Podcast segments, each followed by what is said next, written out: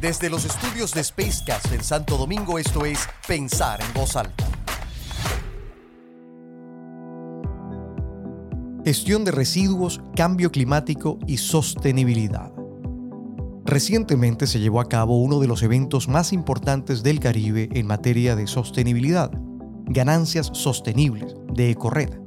Allí tuve la oportunidad de moderar el evento y, con la ayuda de Sasha Mora, coordinadora de comunicaciones de esta organización, quien ha compilado una serie de datos relevantes, les quiero compartir algunas ideas al respecto. La influencia de las actividades humanas en el cambio climático es inequívoca, ocasionando un estado de calentamiento global a una velocidad sin precedentes.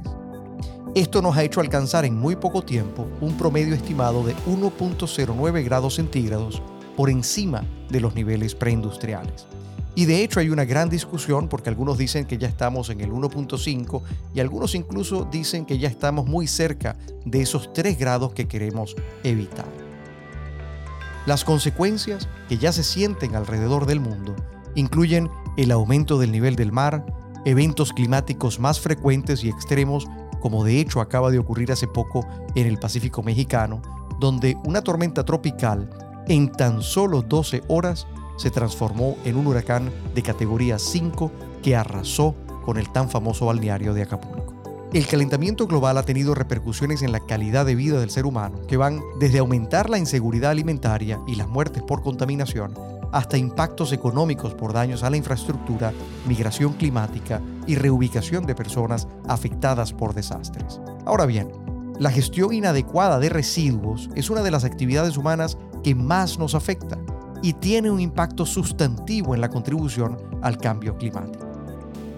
unos 931 millones de toneladas de alimentos, es decir, el 17% del total de alimentos disponibles para los consumidores en 2019, terminaron en los basureros de hogares, minoristas, restaurantes y otros servicios alimentarios.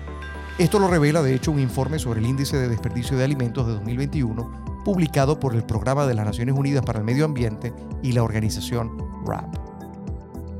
El peso de estos alimentos desperdiciados, para que tengamos una idea, equivale aproximadamente a 23 millones de camiones de 40 toneladas cada uno completamente cargados, que si los colocáramos en fila darían la vuelta a la Tierra siete veces.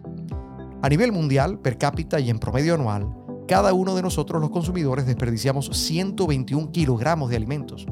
Todo ese desperdicio tiene importantes efectos ambientales y un fuerte impacto en el cambio climático. En un momento en que las medidas para frenar el calentamiento global aún están rezagadas, entre el 8 y 10% de las emisiones totales de gases de efecto invernadero están asociadas con los alimentos que no se consumen, incluso mucho antes de llegar al consumidor.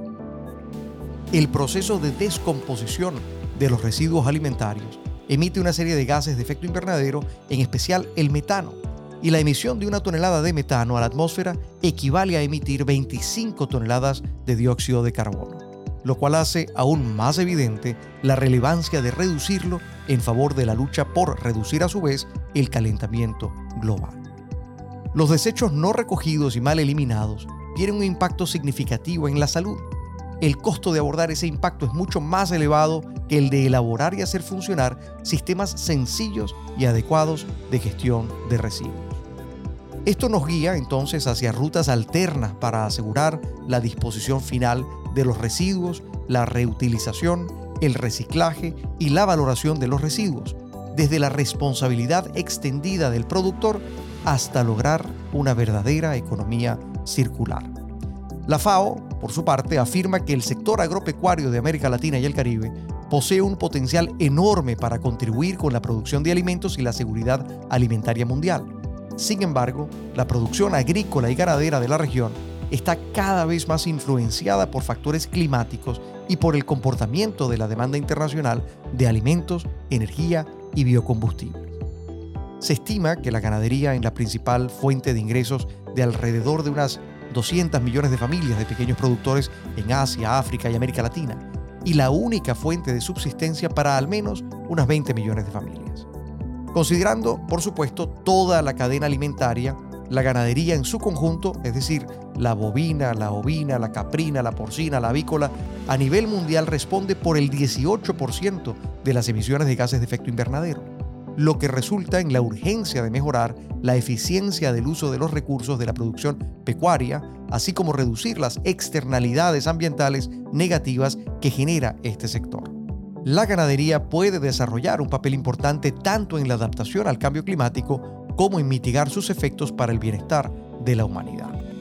En 2021, el Grupo Intergubernamental de Expertos sobre Cambio Climático, el IPCC, publicó un informe de evaluación sobre el progreso del mundo hacia la desaceleración del cambio climático.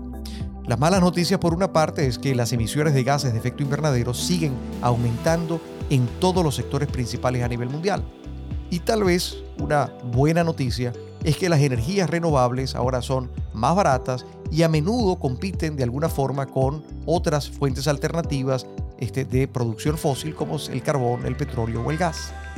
El último informe de este grupo indica que todos los países se están quedando cortos, es decir, flujos financieros de 3 a 6 veces menores que los niveles necesarios para 2030, con diferencias aún más marcadas en algunas regiones del mundo. Entonces, la pregunta que sobreviene es cómo impulsamos y financiamos la transformación necesaria para abordar la crisis climática. Pues muchos países están considerando los mercados voluntarios de carbono y nuevos instrumentos financieros sostenibles, tales como la taxonomía verde y la emisión de bonos verdes como parte de esa respuesta. Actualmente en América Latina y el Caribe se cuenta con un portafolio amplio de estrategias relacionadas con el cambio climático, tanto en adaptación como en mitigación. Sin embargo, la instrumentación adecuada de estas diversas medidas requiere considerar las circunstancias específicas de la región. Y esto incluye elementos como los siguientes. Por una parte, la necesidad de modificar el actual estilo de desarrollo, la urgencia de desacoplar el crecimiento económico del consumo de energía y las emisiones de CO2 que se producen, la asimetría y la doble inequidad respecto a las emisiones de gases de efecto invernadero, la vulnerabilidad ante el cambio climático y finalmente las consecuencias de las políticas públicas y su integración en una verdadera estrategia de desarrollo sostenible. Es mucho lo que nos queda por trabajar y cada uno debe hacer su parte. La sociedad a través de un consumo más responsable, el sector empresarial a través de medidas de mitigación de sus impactos y las instituciones y el Estado a través de la política pública que nos ayude a adaptarnos mejor a lo que resulta inexorablemente una realidad no tan lejana. Mi nombre es Tony da Silva y esto fue Pensar en voz alta